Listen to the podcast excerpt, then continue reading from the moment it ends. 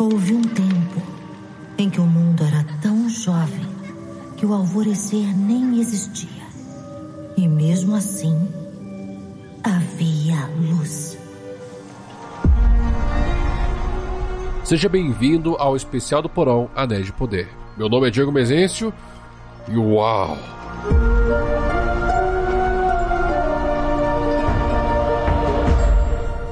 Já joga os dados na mesa, pega um pedaço de pizza e enche teu copo. Vamos falar sobre o episódio 1, A Sombra do Passado.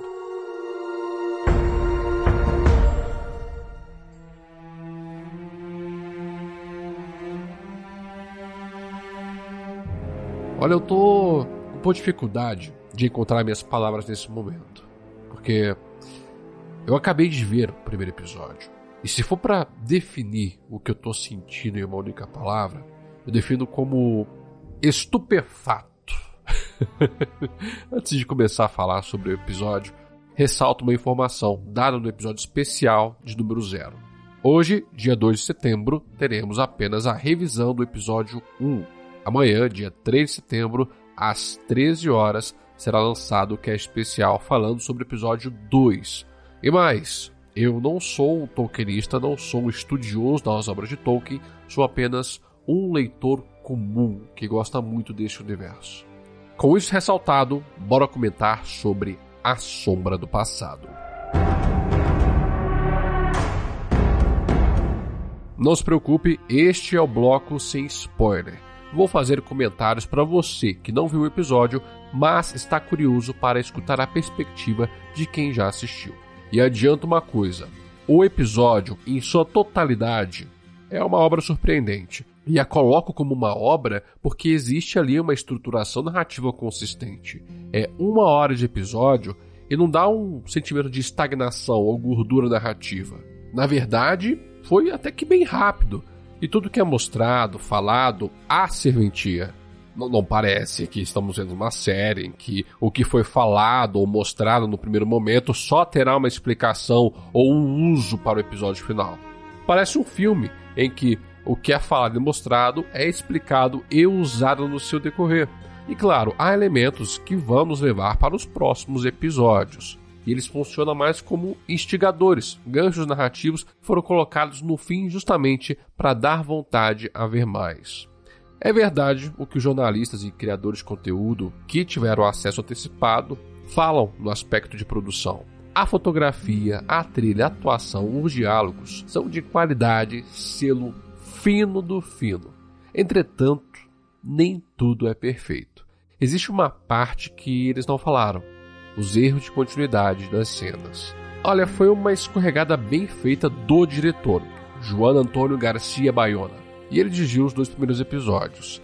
Esses erros de continuidade, olha, não é coisa boba. Eles destoam bastante, principalmente quando estão ao lado de outros fatores que enriquecem o episódio. E esses erros Olha, não é coisa do tipo, ah, o personagem está segurando um copo, muda o frame e surge com a mão livre. Não. Eu tô falando de coreografia de posicionamento, a ausência de personagem e a mudança de humor totalmente repentina entre os cortes. Eu falarei mais disso, alguns detalhes disso na sessão com spoilers. E não tô aqui caçando um pelo em ovo, não. São momentos que causam estranheza, até para o espectador que não está assistindo com tanta atenção. Não chega a estragar a experiência, mas é um defeito que não deveria ter sido cometido em uma série que tem o nome que carrega, ainda mais com a quantia de investimento empregado.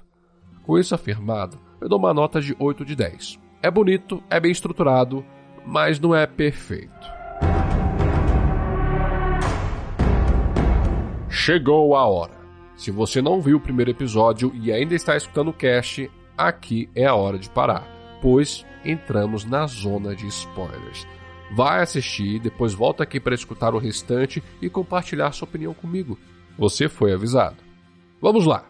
Inicio esse bloco falando o seguinte: Meu desejo foi atendido pela metade. Nós tivemos uma sumarização dos eventos da Primeira Era. Foi narrado pela Galadriel, só que não foi da forma como eu especulei no cast especial de número 0. E essa sumarização foi o ponto mais alto Somos tragados novamente para a Terra-média, na perspectiva da Galadriel criança em Valinor. Brevemente nos é mostrada a relação com Finrod, E era uma coisa mais paternal, ou mentor e aprendiz. Aí temos a cena do Finrod caminhando para o horizonte e lá está, Valmar. E ao fundo, as árvores, Laurerin e Telperion.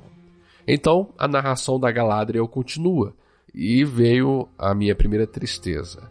Quando as árvores são destruídas, não é mostrada e nem mencionada Ungoliant. Na verdade, é falado que Morgoth, e somente ele, que destruiu as árvores. Também não é mencionada as Silmarils, muito menos é falado expressamente, sabe, o exílio dos Noldor. Os elfos apenas saíram para a Terra-média em busca de justiça.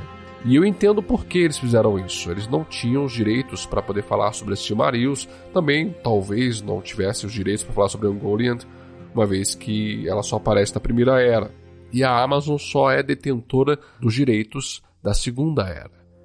Enfim, depois dessa constatação sobre Morgoth, temos a Guerra da Ira e o continente de Beleriand afunda. Olha, é uma das cenas que deixa qualquer um deslumbrado. E a sumarização termina com a Galadriel afirmando que seu irmão morreu perseguindo Sauron e agora ela continuaria essa missão. Séculos se passam após a morte de Finrod e o espectador é levado para o norte da Terra-média, onde Galadriel está indo para a última fortaleza do inimigo conhecida. E chegando lá, encontra o símbolo na pedra, o mesmo símbolo que Sauron colocou no peito do seu irmão. Também encontra um troll. Galadriel mata o bicho meio que sozinha. E essa cena me deu muita preguiça porque, olha, o esquadrão dela não serviu pra nada. Só pra levar porrada mesmo. E olha lá. Um era pra ter morrido ali. Um elfo foi prensado contra a parede e jogado no chão. Já, esse já poderia ter, ó, colocado na vala já. Mas o roteiro quis que ele ficasse vivo. E, nossa, tem, tem uma coisa que eu não, não vou, eu não consigo, assim, olhar para aquilo e falar assim, não, tá tudo bem. Não, isso não tá tudo bem. E essa coisa que eu estou falando que não está tudo bem é a pior cena de erro de continuidade. Porque assim que a Galadriel mata o Troll, no frame seguinte, ele desaparece não tá mais na cena, não tem nem sangue no chão. Ele sumiu. E isso foi muito feio, cara. Isso me causou muita estranheza, porque é um bicho grande. Grande, não tinha mais nada, num lugar assim estreito. Ah, mas enfim, esse foi o erro de continuidade mais feio do episódio. O seu esquadrão, que não servia para nada, não quis mais continuar, pois estavam crentes que o mal havia acabado. Novamente digo, séculos se passaram. Estavam chegando ao fim da era, e isso foi constatado pelo próprio Gil-galad, proclamando o discurso escrito por Elrond na cerimônia de boas-vindas a Galadriel e o seu esquadrão a Lindon. E eles são presenteados com o retorno a Valinor, e Galadriel fica consternada, pois ela sente que o mal não foi eliminado. Ele está ao norte. E abra um parênteses aqui. Eu gostei da forma como a Galadriel está sendo retratada. Ela tem uma sapiência, uma percepção muito apurada, sabe? Elrond tenta levar ela no papo, só que não rola. E também, pela postura e o olhar, ela peita Gil-galad. No discurso dele, quando ele falava que o mal está acabando, nesse olhar dá para ver que ela queria dizer: não, o mal não acabou. Ele ainda tá ali e você tá cometendo erro. Elrond também percebe isso, só que o Gil-galad é o alto rei dos elfos. Ela não pode contestá-lo abertamente. Então, ela abaixa a cabeça para que o rei possa repousar a coroa de louros. Nessa cena, tem um outro erro de continuidade. Uma hora que Elrond está de braços cruzados, corta para o rei falando, depois volta para pro Elrond batendo palmo com um sorriso escancarado, depois vai para Galadriel, volta pro Elrond e ele tá com os braços cruzados de novo com um sorriso de, de canto de boca, sabe? E é um, sorriso que mingua quando ele realiza a postura belicosa da elfa. Bem, depois disso, quando ela conversa com ele, falando que não iria aceitar voltar para Valinor, é a cena dos trailers dele falando para deixar a jornada de lado. Ela solta para mim, é a melhor frase do episódio. Essa aqui. E acha que o meu destino seria melhor no oeste? Onde a canção zombaria dos gritos de guerra em meus ouvidos. Você diz que eu consegui vencer todos os horrores da Terra-média.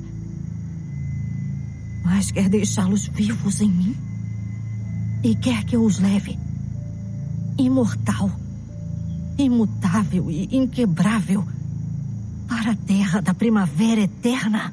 Olha, chega. Ela tem um tom shakespeariano, cara. E todos os diálogos têm esse nível. Eu achei muito bom. Muito bom. A sensação mesmo é que eu estava lendo um dos diálogos do Tolkien. E é um contraste muito interessante da forma como os pés peludos falam, sabe? E falando nos pequeninos, vamos agora transladar para a perspectiva deles. E eu quero adicionar uma nota nisso. O pé peludo, velho, com um sorrisão desdentado no meio do mato alto, vendo os dois caçadores passarem pela colina, é o melhor personagem desse episódio. Nossa senhora, esse carinha roubou meu coração. Pena que ele aparece só por alguns segundos. E essa cena foi muito interessante, pois ela mostra que o povo da Terra-média não sabe bem o que são os pés peludos. Eles meio que são um mito de caçador.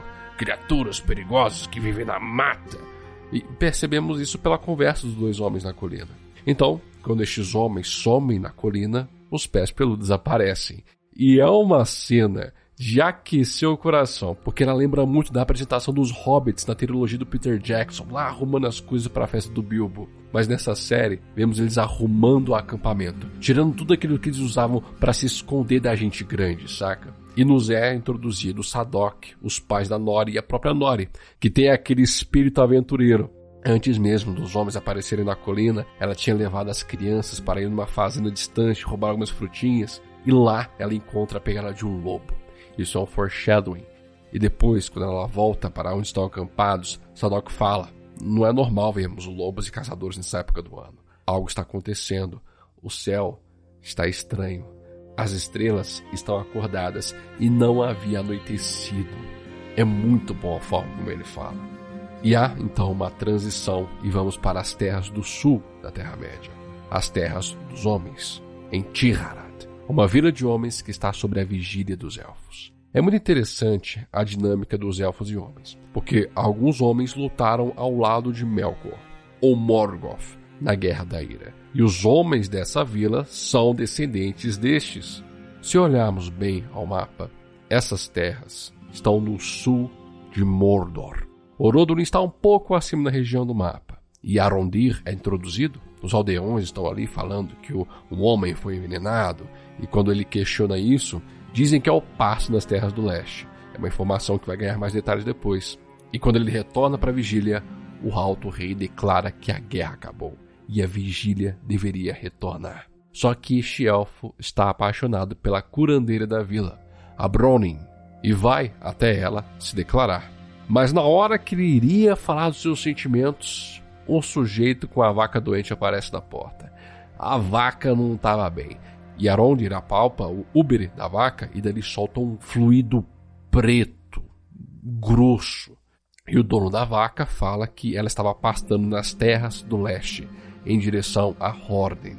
Então, Arondir e Browning vão até lá. Só que Browning tem um filho chamado Fel, Assim que a mãe vai embora, o moleque vai correndo para o celeiro de uma das pessoas da vila com seu amigo que não gosta de elfos e ele comenta que encontrou um, por acidente um tesouro, uma espada quebrada. E essa espada havia o símbolo de Sauron, o mesmo símbolo da fortaleza e no peito de Finrod, uma espada negra guardada como um tesouro da cidade. E voltamos para a perspectiva de Elrond, Gilgalad vai mandá-lo para trabalhar com Celebrimbor em um projeto que não detalhou. Celebrimbor só aparece para dar assim oi e mais nada. E enquanto isso, Galadriel faz a travessia para Valinor. E aqui vamos caminhando para o fim do episódio. Arondir e Browning encontram Horden queimando. Galadriel entra em conflito. Elfos cantam. Os caminhos para Valinor se abrem, mas o mal está na Terra-média. O meteoro rasga os céus. Gilgalad vê, Elrond vê, Celebrimbor vê, Anori vê, Aronde e Browning vêm, mas a Galadriel não está vendo, porque ela está olhando para frente, para o espectador, está chorando, e num lapso de luz dourada, ela se joga no mar com a adaga do irmão. Ela não vai para Valinor. Em Lindon, uma folha apodrece aos pés do alto rei dos elfos e ele realiza que algo está acontecendo. E Nori, que viu o meteoro cair, que foi próximo do acampamento, ela vai até lá. Estava perto. E quando chega, no centro da cratera deixada pelo meteoro, está um homem. E o episódio acaba. Olha, foi um episódio interessante e ela tem muitos pontos positivos sobre a sua relação com as obras de Tolkien. É um trabalho mais de referência do que uma adaptação propriamente dita, pois o que eles retratam na série não é uma história retirada dos livros a ipsis literis. Eles estão trabalhando com as informações dos apêndices, então eles estão criando muita coisa ali. Como já disse no episódio 00, a Galadriel faz o trabalho de exploração que Aldarion fez em 870 a 880. As motivações são diferentes, mas o fim é o mesmo: explorar e então encontrar o mal. E Elrond, ainda que ele não fosse o senhor de Valfenda, na série é tido como Arauto de Gil-galad, mas ele não tinha essa postura nos livros. Ele era mais um guerreiro do que um político. Não há passagens também dele ser excluído de determinados eventos por ser meio elfo. Mas eu gostei da forma como isso foi sutilmente colocado para poder falar para o espectador que não leu os livros que Elrond não é totalmente o elfo, mas ele escolheu ser um, portanto, ele era tratado como tal nos livros.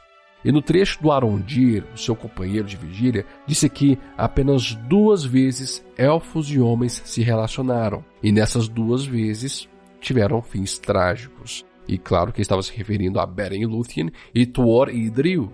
Falando no Arondir, todo esse arco dele foi feito para a série, porque não há nada daquilo nos livros. Só que eu gostei muito. Ele está mostrando o começo da transformação do território de Mordor. Essas são as informações dos livros que eu consigo lembrar referente a este episódio. Mas agora me diga você, o que, que você achou do episódio 1? Mande recadinho no Twitter e no Instagram no arroba Dados no Porão. Toda última sexta-feira do mês tem cache de e-mails. E se quiser que seu recado seja lido, mande o parecer para dadosnoporão.gmail.com. E temos um plano de assinaturas no PicPay e Catarse. Você pode escolher entre dois tipos de assinaturas. Caso se torne apoiador, você ganhará desconto na loja de dados do Porão. E em uma delas você tem acesso ao grupo de Telegram do DNP e um cash mensal exclusivo para os apoiadores. Também há um Pix. Você pode contribuir com qualquer valor. A chave é dadosnoporão.gmail.com. Considere apoiar para fazer esse projeto crescer. Sem mais, eu te vejo no sábado. E não se esqueça dos seus dados. O jogo é no Porão.